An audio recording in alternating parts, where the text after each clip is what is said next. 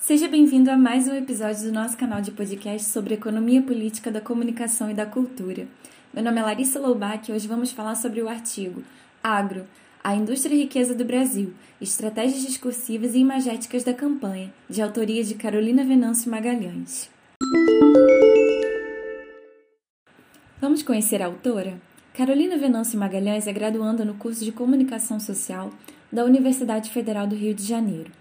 É bolsista do Programa de Iniciação Científica da Fundação Casa de Rui Barbosa, atuando no projeto de pesquisa Concentração Midiática diante da Democratização da Comunicação e da Diversidade Cultural, Análise das Estratégias dos Grandes Conglomerados, coordenado por Eula Cabral no setor de pesquisa em políticas culturais da Fundação Casa de Rui Barbosa.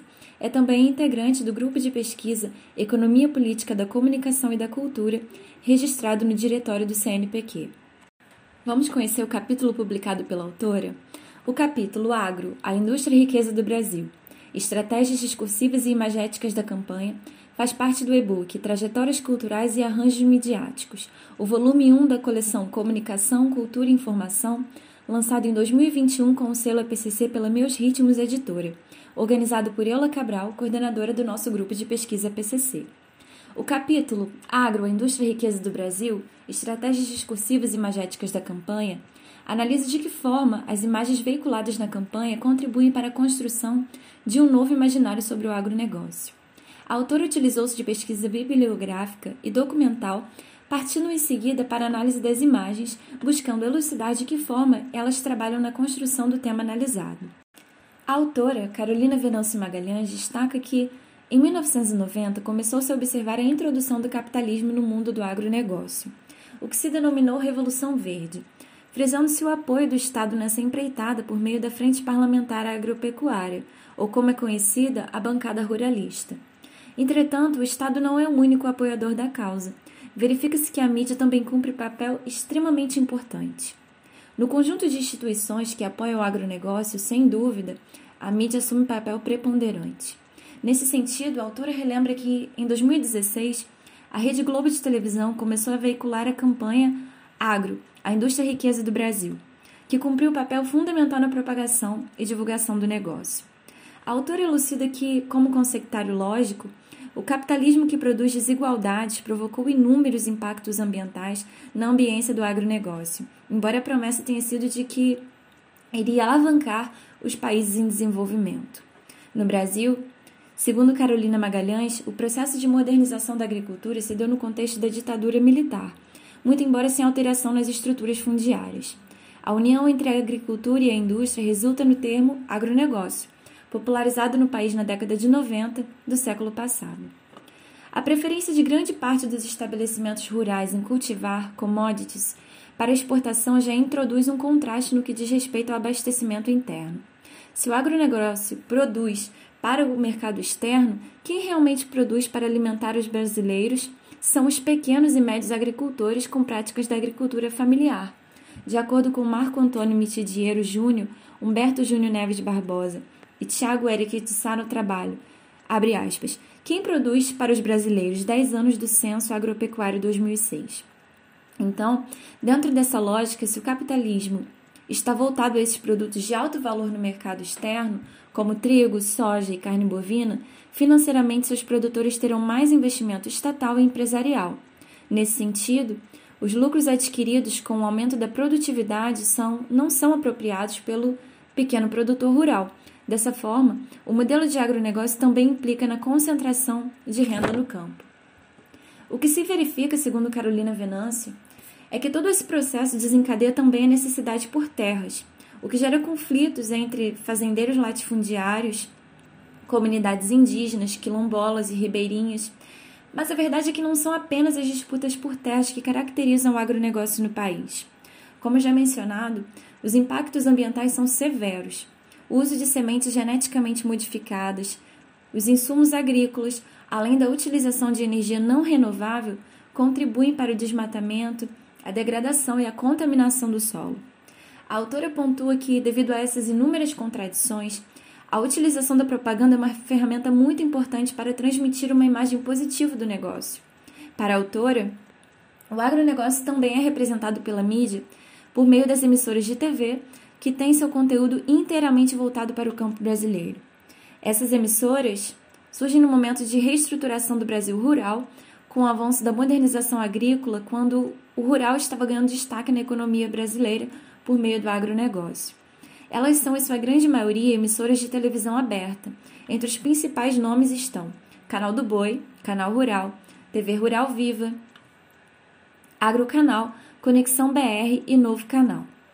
Das emissoras mencionadas, todas, com exceção da TV Terra Viva, que é do Grupo Bandeirantes, e o canal Rural, que pertence à JF, empresa que controla a JBS, uma das maiores empresas de, de alimento do mundo, fazem parte do sistema brasileiro de agronegócio.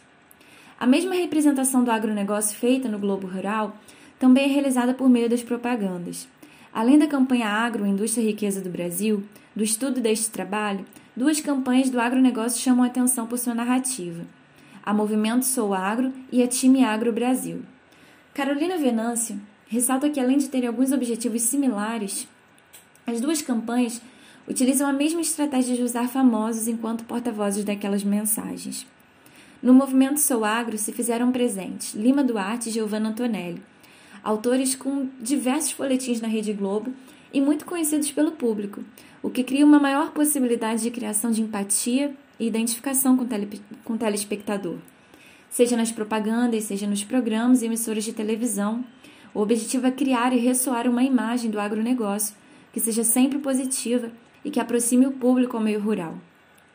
A autora afirma que, cinco anos depois da campanha da Associação Brasileira Marketing Rural e Agronegócio, começou a ser veiculada na Rede Globo a campanha Agro, a indústria riqueza do Brasil. O slogan Agro é Tech, Agro é Pop, Agro é, pu, agro é Tudo se tornou uma das máximas do agronegócio e foi massivamente difundido a ponto de criar seu espaço dentro do imaginário social brasileiro. É importante observar as aproximações da Rede Globo com o agronegócio de forma a entender o porquê da emissora ser a principal porta-voz do setor para o público fora do meio rural. A criação do Globo Rural fez um alinhamento ideológico da emissora com o mundo do agrobusiness, o que representa algo muito importante, já que a emissora está presente em mais de 98% dos lares brasileiros.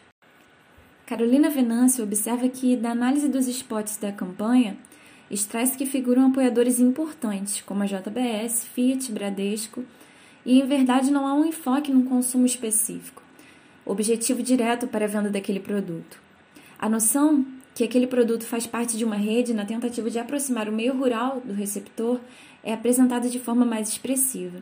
Extrai-se, segundo a autora, que o que é propaganda objetiva é, portanto, vender uma ideia e não um produto. Para tanto, relembra-se uma palestra em 2017 em que eram reunidos inúmeros empresários, pesquisadores e membros da Sociedade do Mundo do Agronegócio, entre eles Roberto Schmidt, gerente central do Globo de Marketing. Afirmou que o objetivo da campanha é fazer com que o brasileiro tenha orgulho do agro, de modo a conectar o produtor rural com o consumidor, buscando criar empatia e confiança com o público brasileiro. Como já mencionado, a campanha foi ao ar pela primeira vez em 2016 na Rede Globo e o que assusta é que até 2020 foi veiculada todos os dias, sem interrupção. A ideia da propaganda é transmitir que o agronegócio está em tudo no cotidiano do brasileiro, que é o verdadeiro responsável pelo desenvolvimento do país. É, em verdade, uma forma de propaganda da indústria cultural. A partir dos estudos realizados pelas autoras Bianca Maria da Silva Melo e Priscila Muniz de Medeiros, a autora verificou pontos importantes sobre os efeitos de sentido produzidos pela narração da campanha.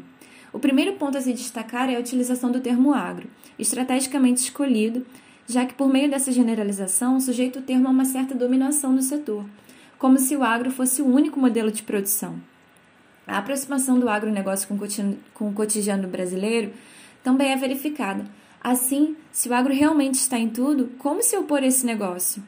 Além disso, a propaganda mostra um sequenciamento que induz ao telespectador que está sendo demonstrado todo o processo produtivo. O próprio ritmo da campanha também pode ser observado, já que as imagens são trocadas rapidamente, afinal, tempo é dinheiro. E a ideia é realmente passar que o produtor não pode perder tempo. Carolina Venâncio reforça que as propagandas mostram elementos do dia a dia, como o café, a pasta de dente, o pão, ou seja, itens elementares que evidenciam que de fato o agro está em tudo. Dessa forma, a autora conclui que o agronegócio se tornou um dos principais meios de produção agropecuária do país e que, em verdade, carrega consigo muitas contradições que consistem nas problemáticas das concentrações de terras, de renda, de impactos socioambientais, entre outros.